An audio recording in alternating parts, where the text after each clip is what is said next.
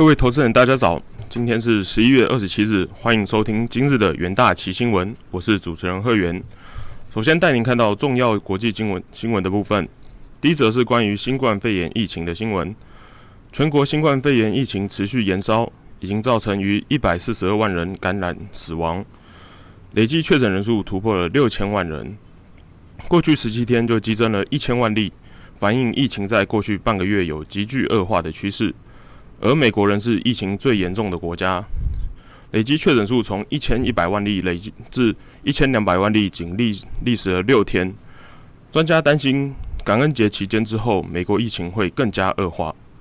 美国感恩节期间预估会有五千万美国人旅旅行返乡。白宫防疫专家警告，节日恐使新冠肺炎疫情更加严峻。美国年底感染死亡的人数恐超过三十万人。第二则来看到欧洲地区的消息，欧洲历经了一个月的封城时间，欧洲各国确诊人数也慢慢趋缓下来。英国、法国、德国等国家严拟放宽圣诞节防疫的封锁，允许最多三个家庭组成圣诞防疫泡泡，人数不限制，但每个家庭只能参加一个防疫泡泡。而欧洲近期开始规划分阶段解封的计划，但有专家警告，这不但会成为防疫破口，也有可能酿成第三波的疫情。欧洲央行行长拉加德也警告，欧盟的救助计划必须持续进行，并承诺十二月将推出强而有力的货币政策。整体而言，近期的欧元、英镑等非美货币普遍因疫苗利多而出现大幅冲高。来到九月初的前高水位，然而在疫苗尚未正式量产，加上感恩节、圣诞节又有新一波疫情疑虑之下，近期若没有再更进一步的利多消息，在十十二月十日 ECB 利率决策会议之前，之间继续促使非美货币继续向上的意愿恐略有降低。在技术面上，近期欧元的均线突破了纠结，呈现多头排列。有望站稳箱型区间，挑战九月初的新高，但后续必须留意 ECB 的决策会议是否有持续宽松的意愿，以及疫苗量产前的研发速度。第三则是关于拜登内阁的新闻，美国总统当选人拜登的财经团队逐渐成型，盛传联联准会前主席耶伦有望出任财政部长之后，根据 CNBC 的报道，耶伦。拜登考虑任命非裔学者，曾任费的副主席的弗格森担任美国国家经济委员会的主席，并延揽商品期货交易委员会前主席根斯勒担任副财长。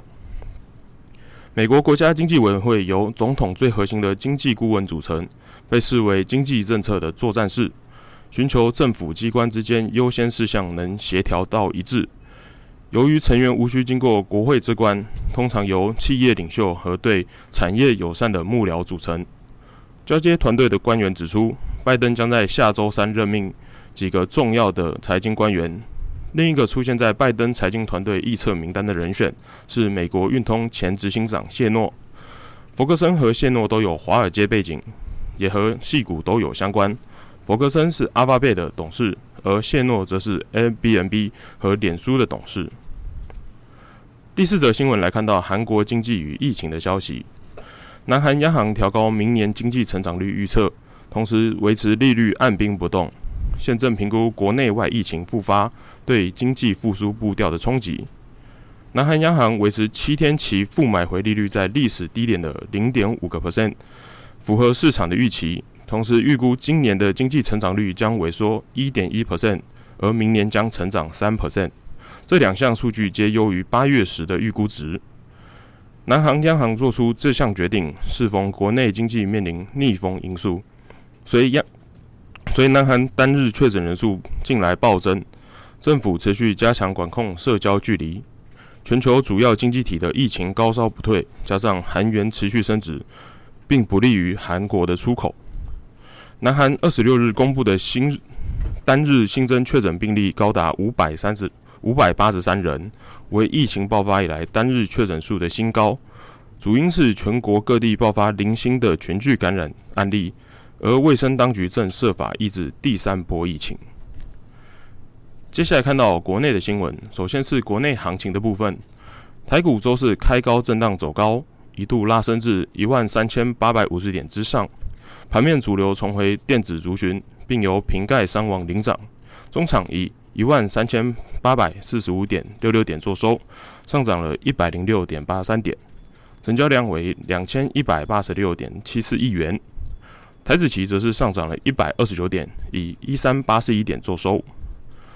统计三大法人买卖超情况，外资买超了三十二点零八亿元，投信卖超了八点四四亿元，自营商买超了六点七亿元。台股第四季进入产业与法人的做账旺季，搭配全球资金宽松，加上外资本月积极买超台股，年底行情持续看旺。接下来关注到新台币汇率的新闻，新台币周四一。一度升值了三点一五角，直逼二十八点五的彭淮南防线。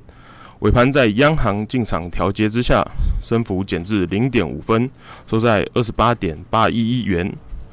为了不让台币升破这个防线，央行下半年动作频频，从真枪实弹的进场调节，劝导交易方减少美元卖单，到控制各类涉及炒汇嫌疑的交易。上周日更向金管会提出寿险相关政策的建议，以其增加美元买需。但由于新台币升值与市场风险大增，寿险业在国外投资趋向保守。十月份无论是国外股票与国外现金部位皆大幅减少，其中外币减少了七百二十六亿元，是今年以来最高的单月减持记录。以上就是今天的重点新闻。下周同一时间，请持续锁定元大旗新闻。谢谢各位收听，我们下周再会。